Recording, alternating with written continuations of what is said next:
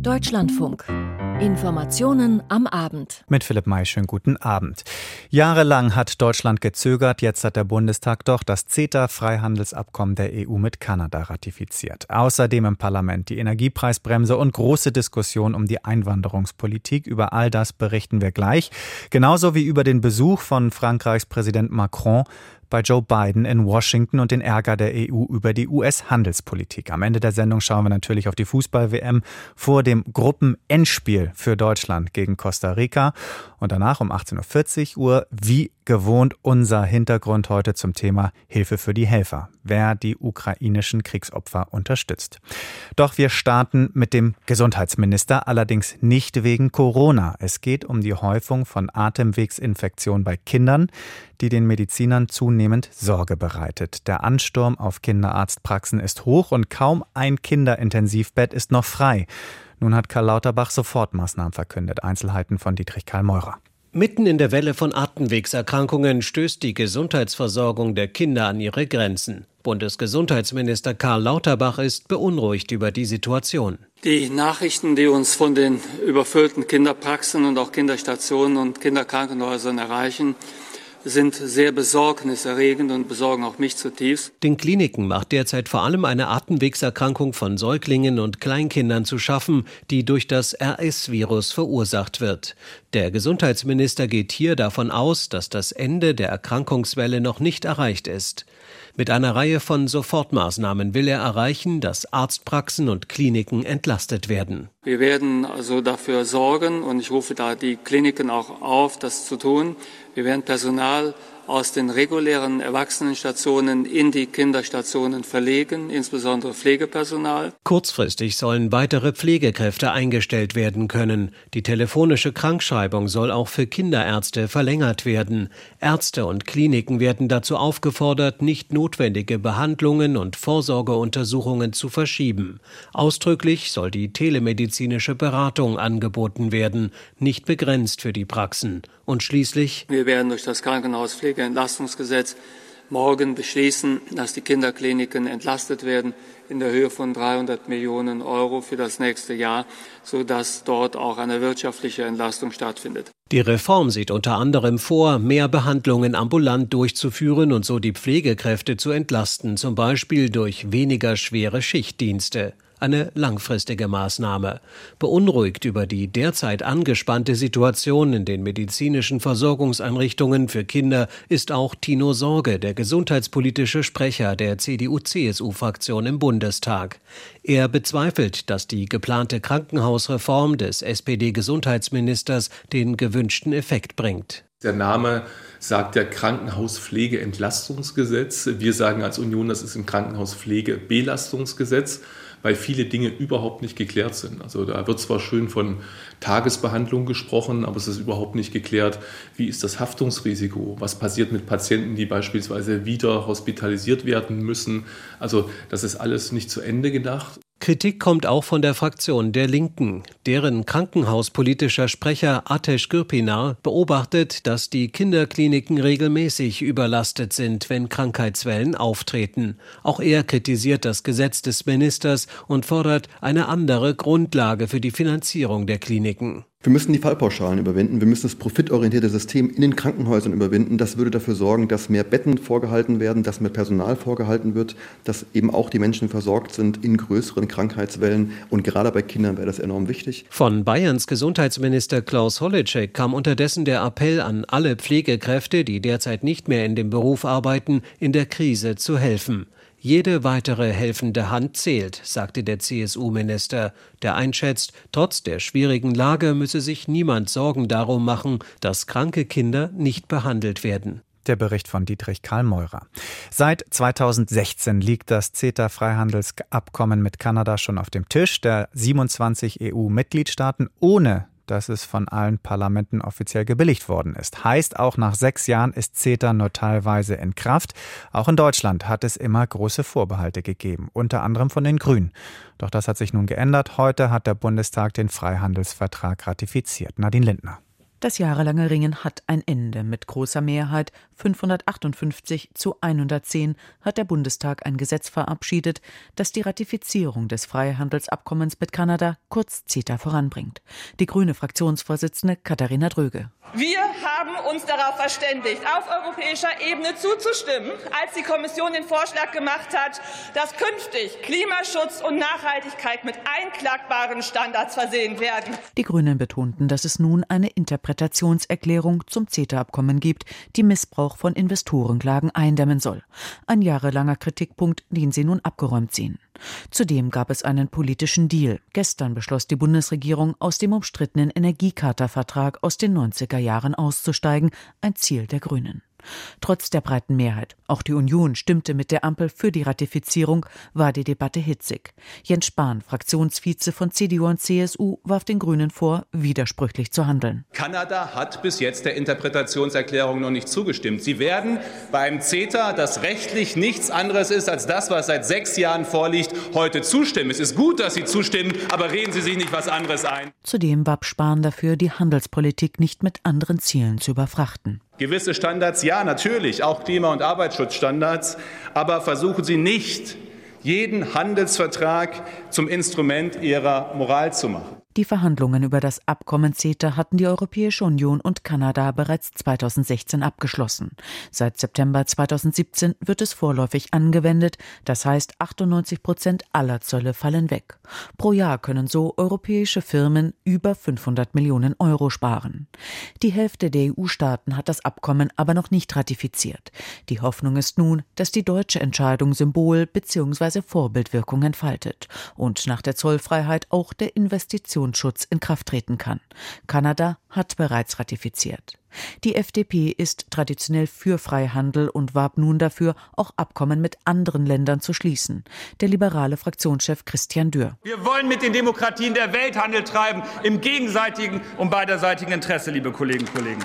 Dürr nannte Chile, Mexiko und auch die USA. Kritik kam von den anderen Oppositionsparteien mit unterschiedlichen Stoßrichtungen. Bernd Rieksinger von der Linkspartei kritisierte die Zustimmung der Grünen. Und das, obwohl sie genau wissen, dass der CETA Investitionsschutz, der nun vollständig wirksam werden soll, Demokratie, Klima- und Sozialstandards gefährden wird. Die AfD lehnte die CETA-Ratifizierung wie die Linke ab. Bernd Schattner beklagte, dass es möglich sei, das Abkommen nachträglich auch noch zu verändern, und zwar, man höre und staune, ohne einer weiteren Befassung des Bundestages. Der Bericht von Nadine Lindner aus Berlin. Ist die Ratifizierung des CETA-Abkommens also überfällig oder doch ein Fehler? Dazu können Sie auch einen Kommentar hören hier bei uns ab 19.05 Uhr im Deutschlandfunk. Ab Januar sollen die hohen Energiepreise gedeckelt werden, zumindest teilweise. Heute ist die Gas- und Strompreisbremse zum ersten Mal im Bundestag debattiert worden. Schon im Vorfeld war die Kritik groß, zu spät, zu kompliziert, nicht zielgenau genug. Und jetzt wird noch einmal Hand angelegt. Jörg Münchenberg mit den Einzelheiten. Die für das kommende Jahr geplante Strom- und Gaspreisbremse zur Entlastung von Bürgern und Unternehmen wird nachgebessert.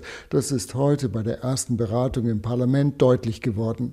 Denn auch die Redner der Ampel forderten Änderungen. Matthias Mirsch, SPD-Fraktionsvize, stellte etwa auch finanzielle Unterstützung für jene Bereiche in Aussicht, die bislang davon ausgenommen sind. Wir wissen, dass es auch Härten im Bereich von Öl, Pellets und Flüssiggas gibt Insofern wollen wir uns auch eine Regelung für diese Abfederung ausdenken. Umstritten in den eigenen Koalitionsreihen ist auch das Vorhaben der Bundesregierung, dass Unternehmen, die von der Strom- und Gaspreisbremse profitieren, in dieser Zeit dennoch Boni und Dividenden auszahlen dürfen. Der Haushaltsausschuss des Bundestages hatte dies zuvor abgelehnt. Die energiepolitische Sprecherin der Grünen, Ingrid Nestle, forderte deshalb zumindest für Unternehmen mit einer sehr großen Unterstützung sollte es ein Boni-Verbot geben. Gleichzeitig aber verteidigte sie das Gesetz gegen die Kritik der Opposition. Das Gesetz kann nicht perfekt sein, aber es macht diese Regierung aus, dass sie trotzdem handelt, wo Handeln notwendig ist. Ab dem 1. März sollen Strom- und Gaspreisbremse in Kraft treten,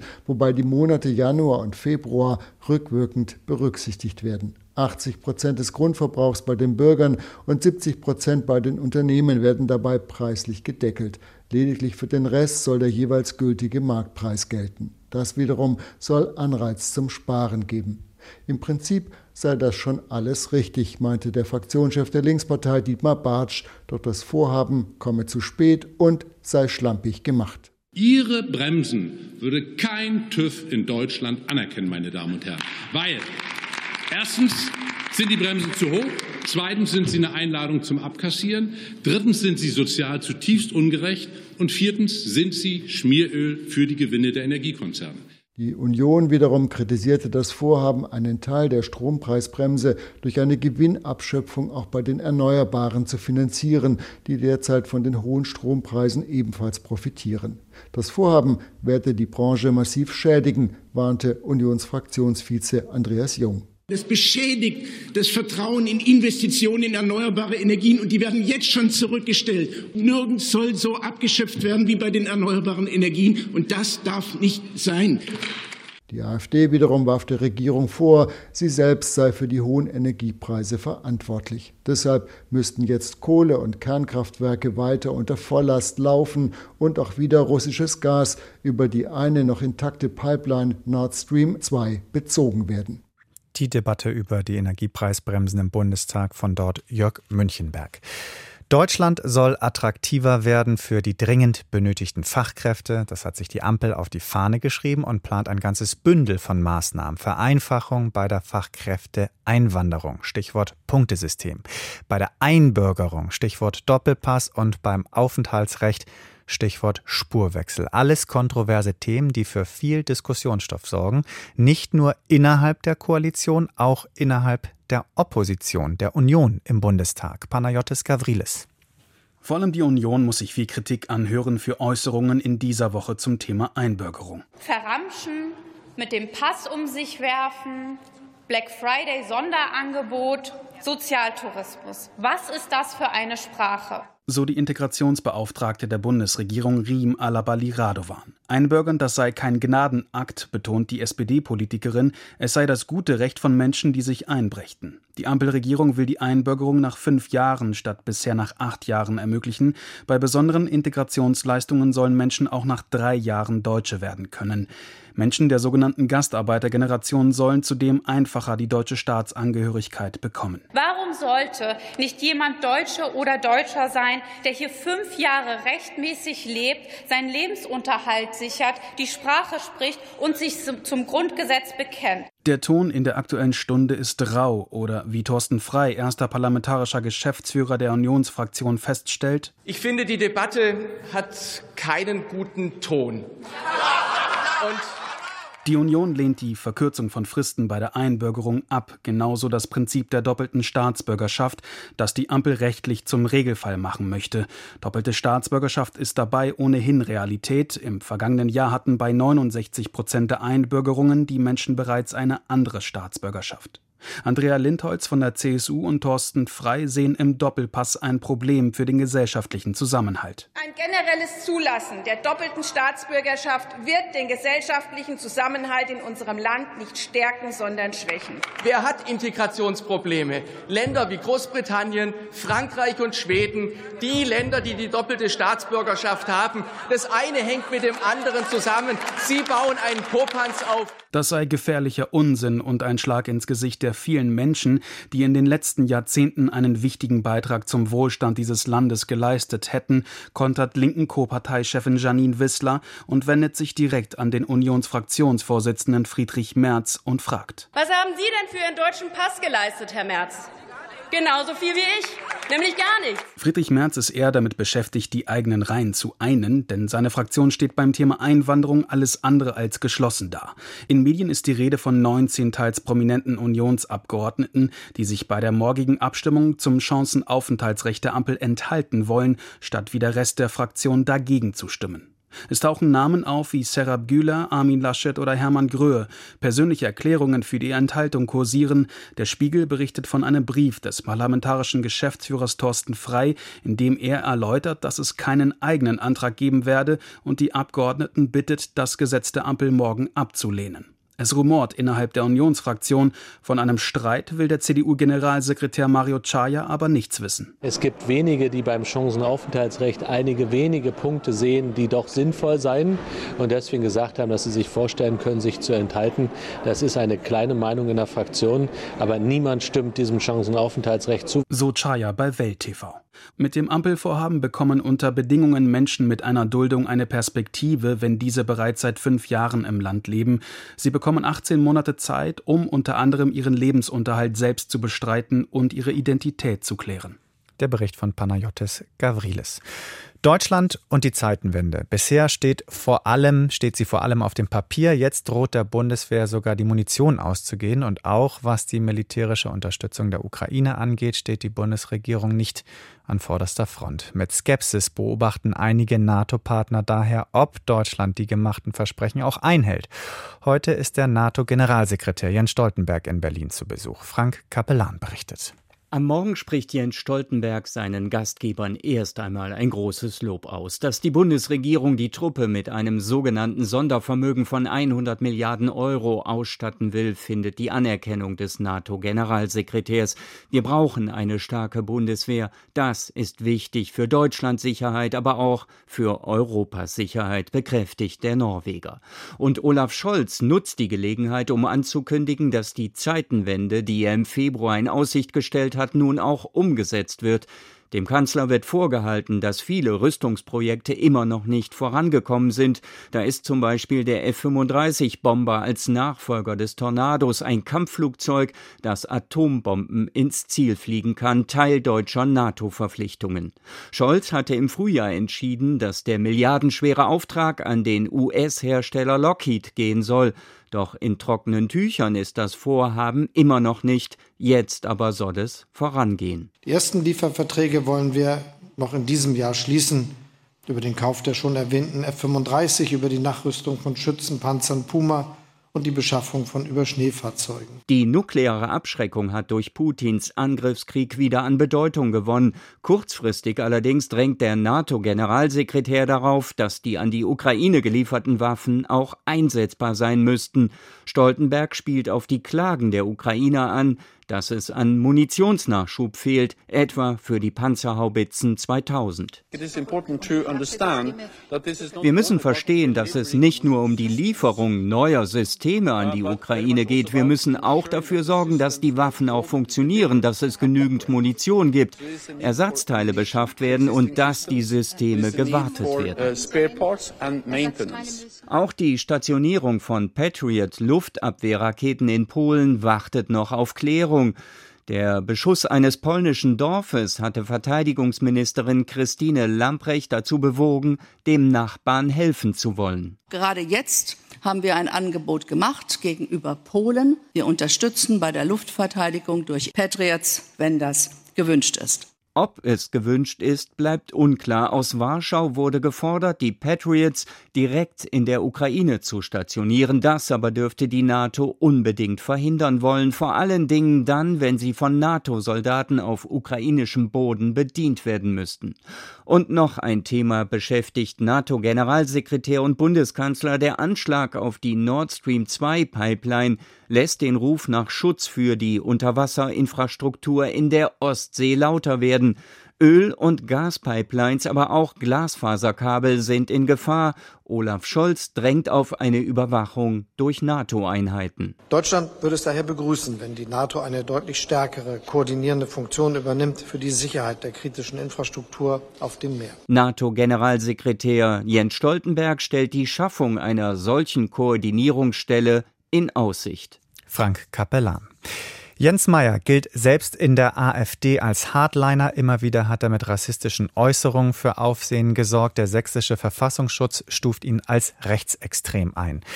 Letzten Herbst verpasste der Sachse überraschend seine Wiederwahl in den Bundestag und wollte wieder, wie vorher auch, als Richter arbeiten. Das sächsische Justizministerium wollte das nicht und hat heute vor dem Leipziger Dienstgericht Recht bekommen. Der rechte Richter soll in den einstweiligen Ruhestand versetzt werden. Alexander Moritz berichtet. Jens Meyer ist als Richter nicht mehr tragbar, weil er den Eindruck erweckt, er würde sein Amt nicht mehr unparteiisch ausüben.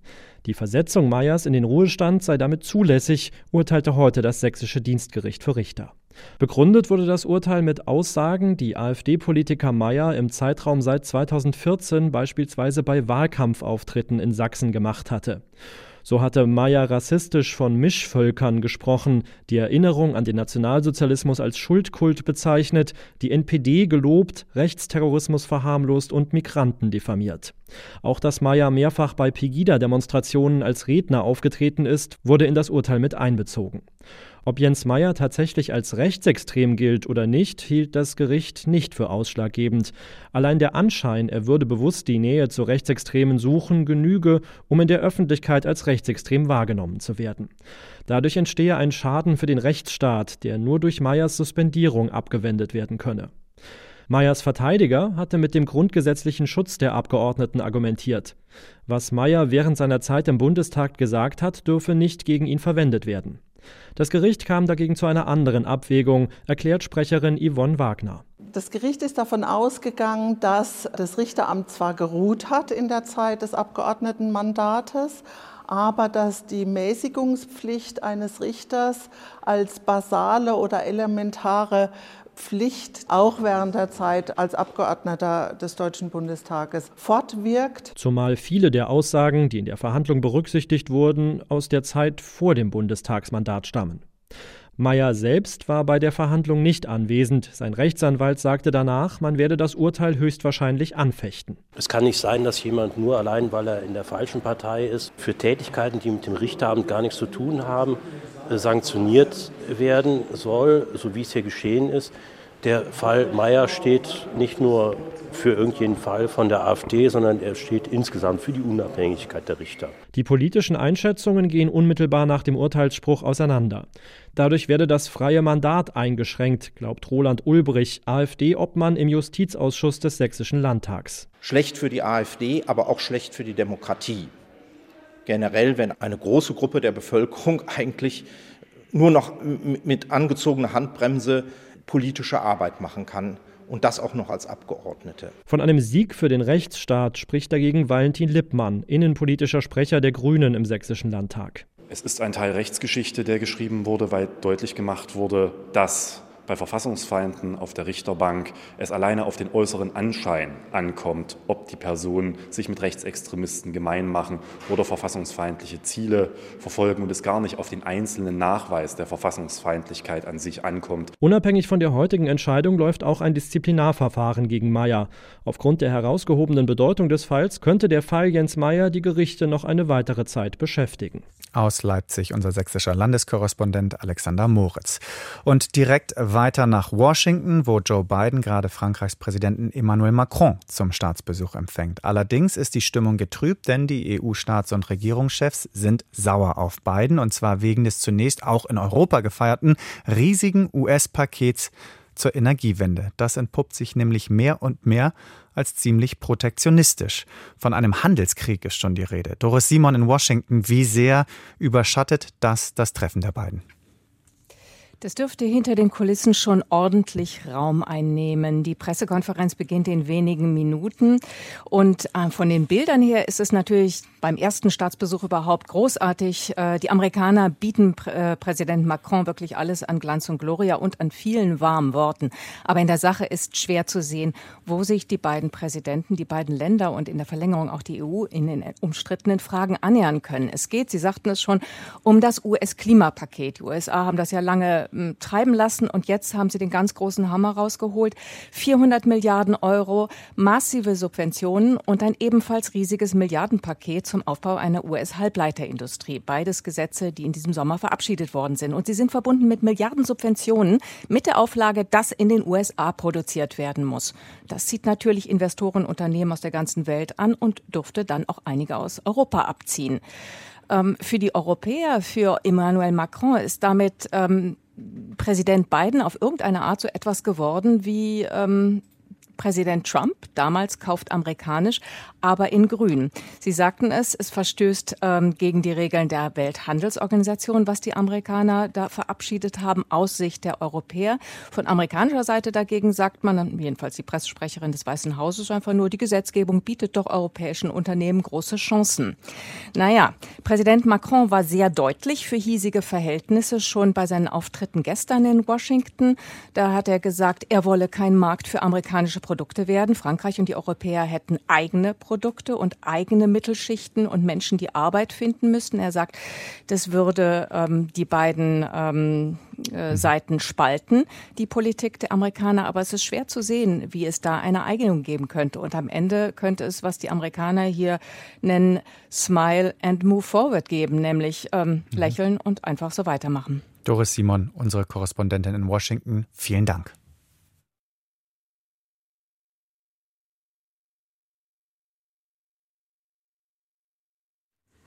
Um 20 Uhr, also in einer Stunde und 25 Minuten, spielt die deutsche Nationalmannschaft gegen Costa Rica um den Einzug in das WM-Achtelfinale.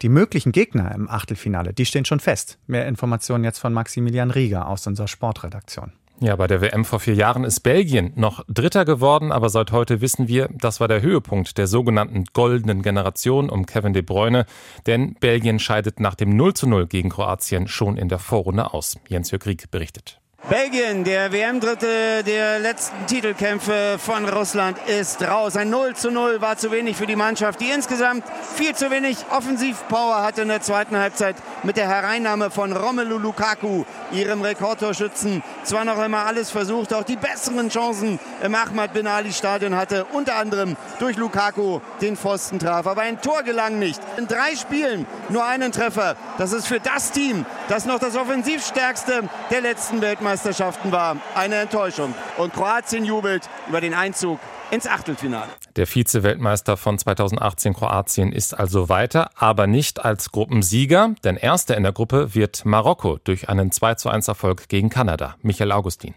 Alle drei Tore im ersten Durchgang Ziyech und Nesiri, die Torschützen für die Nordafrikaner. Jeweils vorher Fehler des kanadischen Torhüters Borjan. Kanada kam durch das erste Eigentor dieser WM durch Agat, dem marokkanischen Verteidiger, vor der Pause noch zum 1 zu 2. Und im zweiten Durchgang spielte nur noch Kanada. Marokko komplett im Verteidigungsmodus. Ein Lattenkopfball von Hutchinson hätte fast noch zum Ausgleich geführt. Am Ende aber erreicht Marokko das Achtelfinale und könnte dort auch auf die deutsche Mannschaft treffen. Dafür muss die deutsche Mannschaft aber erstmal ihre Aufgabe lösen und die lautet, gegen Costa Rica müssen die Deutschen heute unbedingt gewinnen. Marina Schweizer über die Ausgangslage. Vor dem Spiel gab es viel Lob für Niklas Füllkrug, Torschütze beim Spanienspiel, vom Team und von Beobachtern. Ob der Bremer Offensivmann heute in der Startelf steht, das ist eines der großen Fragezeichen vor dem Entscheidungsspiel gegen Costa Rica.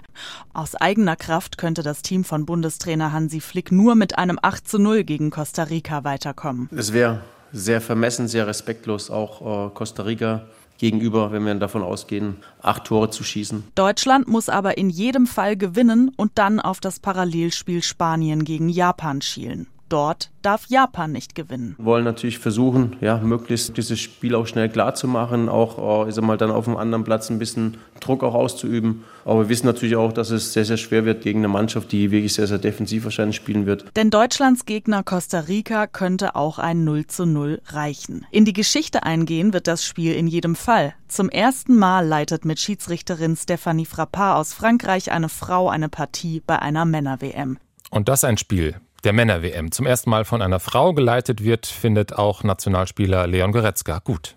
Es ist genauso wie in anderen Bereichen, dass für mich immer die Qualität entscheidend ist und nicht das Geschlecht. Also ist ja schon sehr erfahren, was Champions League-Spiele betrifft oder andere Länderspiele. Von daher hat sie das mit Sicherheit verdient und freue ich mich drauf. Und Frappard wird heute Abend auch von zwei Assistentinnen an der Seitenlinie unterstützt. Es ist also ein reines Frauengespann. Und wer das Spiel und die Berichterstattung drumherum im Fernsehen verfolgt, wird auch eine Menge Werbung zu sehen bekommen, darunter auch Werbung für Sportwetten, obwohl Spielsucht eine große Gefahr ist. Der Drogenbeauftragte der Bundesregierung fordert deswegen strengere Regeln, berichtet Philipp Eckstein. Sportfans könnten der Werbung für Sportwetten während der Fußball-Weltmeisterschaft nicht aus dem Weg gehen. So die Kritik des Drogenbeauftragten der Bundesregierung Burkhard Blinert bei einer Tagung des Fachverbands Glücksspielsucht in Berlin. Genau wie bei der Fußball-Bundesliga würde der Eindruck vermittelt, Sportwetten und Sport gehörten zusammen. Dabei sei dem nicht so. Für ihn gehöre zwar beim Fußball die Bratwurst dazu, so der SPD-Politiker wörtlich, nicht aber Sportwetten. Werbung würde vor allem junge Menschen ansprechen und zudem Menschen zu Wetten verleiten, die bereits ein problematisches Glücksspielverhalten haben. Blinert kündigte an, das Bündnis gegen Sportwettenwerbung zu unterstützen. Die Initiative von Fußballfans und Suchtberatungen fordert die Werberegeln für Sportwetten deutlich zu verschärfen. Zuständig im Bereich Glücksspiel sind die Bundesländer. Die Bundesanstalt für gesundheitliche Aufklärung geht davon aus, dass in Deutschland mehr als 400.000 Menschen ein problematisches Glücksspielverhalten haben oder glücksspielsüchtig sind. Informationen aus Berlin von Philipp Eckstein. Vielen Dank, Maximilian Rieger aus der Sportredaktion. Und das waren die Informationen am Abend. Danke fürs Zuhören, sagt Philipp May, auch im Namen von Regie und Technik. Bis bald.